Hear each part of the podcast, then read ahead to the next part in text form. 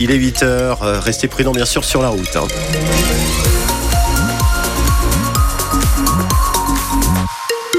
Les infos ici à Marseille en Provence, Camille. Et Philippe, sur la route, c'est l'heure de pointe. Oui, ça se vérifie sur la 50. Donc, euh, la Valentine Marseille chargée ce matin, tout comme la 7 Rognac euh, jusqu'au Pen Mirabeau en direction de Marseille.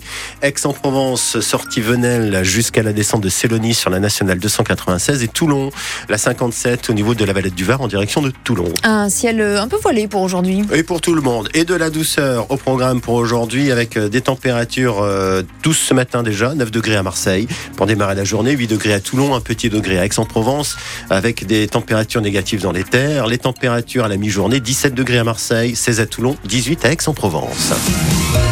Et donc elle a une ce matin Camille, Marseille, capitale des voitures volées. Et Oui, sur la carte de France, c'est bien dans les Bouches du Rhône et à Marseille que l'on vole le plus les voitures. Volées ou désossées, c'est aussi la tendance. Votre voiture retrouvée sans pare-choc, sans rétroviseur, sans phare. Tout est bon pour le trafic vers les pays de l'Est ou encore vers l'Afrique. Plus de 50 vols de véhicules pour 10 000 habitants.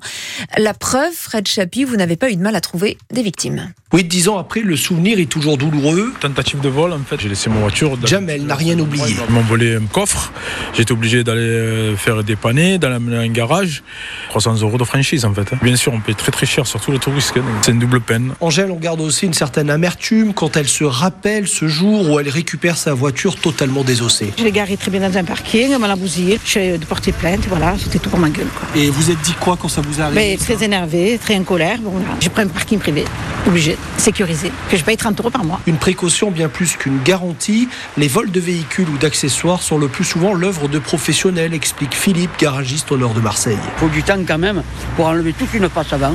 Il faut caler la voiture. Il faut démonter les phares xénon, que ça coûte une blinde. Il démonte comme il faut. Ça part au bled, ça part n'importe où. À Marseille, il vaut mieux avoir une voiture pourrie. hein. D'autant que l'électronique des voitures ne préserve de rien et n'arrange rien. Dans 70% des cas, elles sont volées sans effraction. Un reportage de Fred Chapuis pour France Bleu Provence. Si vous avez une Clio 4, une Mégane 4 ou une Peugeot 3008, vigilance car ce sont euh, les modèles les plus prisés par les voleurs. Dites-nous ce matin sur France Bleu Provence si vous avez déjà été victime de vol ou si on vous a pris des pièces de votre voiture, comment est-ce que vous en êtes remis et que- qu'est-ce que vous avez fait? Oui, est-ce qu'un bon matin, en allant travailler par exemple ou en rentrant à la maison le soir, vous avez retrouvé votre voiture complètement désossée. Quelles ont été les conséquences pour vous au quotidien?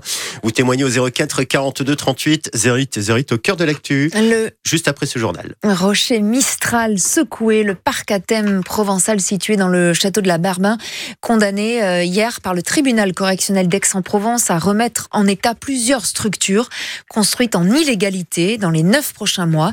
La société qui exploite le site est également condamnée à 70 000 euros d'amende avec sursis et le propriétaire Vianney d'Alençon, lui, condamné à 20 000 euros d'amende avec sursis. Le Rocher Mistral annonce faire appel. Y aura-t-il des trains sur les rails ce week-end? La CGT et Sudrail maintiennent leur appel à la grève des contrôleurs pour demander des hausses de salaire et une meilleure prise en compte de leur fin de carrière. L'objectif est d'assurer un TGV sur deux, dit ce matin le patron de la SNCF Voyageurs. Non, c'est non. Les riverains du quartier Saint-Henri à Marseille ne veulent pas du village Insertion de Rome. Un village pour 80 personnes en moyenne, en famille, une douzaine, en bordure de l'A55 dans les quartiers nord, dans le 16e arrondissement, à proximité du quartier Saint-Henri. Jusque-là, ces Roms vivaient dans le squat de Casmajou, aujourd'hui évacués. La préfecture, en accord avec la métropole et la mairie, décide donc de déplacer ces familles sur ce terrain, ce qui est loin d'être accepté par les riverains comme Pascal. Sa maison se trouve à seulement 300 mètres de là. Un projet politique, dit-il. Les JO approchent, donc euh, il faut tout simplement lever la misère et mettre chez toujours pareil chez les quartiers nord. Ça devient intenable. Moi, je suis propriétaire. Le jour où je vais revendre, personne ne va vouloir me l'acheter, euh, mes biens. Ben, ils veulent créer un bidonville. On nous dit qu'il va y avoir un suivi. On n'y croyons pas tout ça. On connaît, on nous a fait miroiter plein de choses. On n'y croit plus. Tout se fait en cachette. Nous ne sommes pas d'accord et ce projet ne se fera pas. Voilà, on ne veut pas ce projet. On tentera tout ce qu'il faut. Voilà, Pascal, opposé au projet qui répond à Laurent Grellet pour France Bleu Provence. Pas de date officielle encore pour l'instant pour l'installation de ce village. Les agriculteurs prêts à ressortir les tracteurs, même si les deux syndicats, FNSEA et JA, estiment que la rencontre hier avec le Premier ministre Gabriel Attal s'est bien passée, tout en précisant il faut aller plus loin d'ici le salon de l'agriculture. Dans le Var, nouvelle action aujourd'hui à l'appel de la Confédération paysanne. Un convoi doit partir du rond-point de l'ancienne prison de, de Draguignan. Direction une grande surface, la Confédération paysanne et la coordination rurale qui ont rendez-vous aujourd'hui avec Emmanuel Macron. Le président favorable à l'entrée au Panthéon de Robert Badinter, il l'a fait savoir hier, alors que l'hommage national à Robert Badinter, ancien garde des Sceaux, père de l'abolition de la peine de mort, a lieu ce midi.